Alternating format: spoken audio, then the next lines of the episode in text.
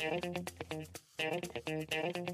Hallo und herzlich willkommen zum 100 Wörter Podcast. Hier ist Sebastian, aber ich spiele heute eigentlich nur eine Nebenrolle, denn der Hauptakteur wird Nathanael sein. Nathanael ist Schüler am Evangelischen Schulzentrum in Chemnitz und das Evangelische Schulzentrum Chemnitz und 100 Wörter haben ein gemeinsames Projekt gestartet, an dessen Ende die Schülerinnen und Schüler selber 100 Wörter Texte schreiben und auch 100 Wörter Podcasts veröffentlichen. Oberthema war Schule in 20 Jahren und zu diesem Thema hat sich Nathanael Gedanken gemacht und er stellt euch seine Überlegungen Einführung zum Klassenzimmer der Zukunft dar. Viel Spaß damit. Hallo und herzlich willkommen zum 100 Wörter Podcast. Heute geht es um die Frage, sollte man Moos in der Zukunft im Unterricht verwenden? Und wenn ja, wie hält man es am besten? Wände aus Moos. So würde ich mir die Schulen der Zukunft vorstellen.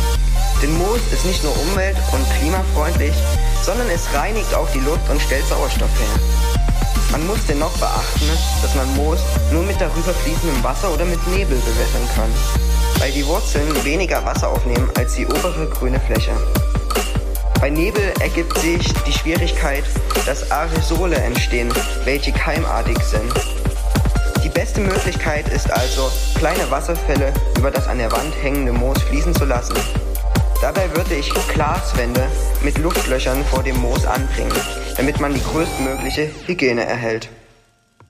Ja, auf jeden Fall eine interessante Idee für ein Klassenzimmer der Zukunft. Danke Nathanael dafür. Mal gucken, ob das so Realität wird. Und ich hoffe, euch hat die Folge beim Zuhören genauso viel Spaß gemacht wie mir.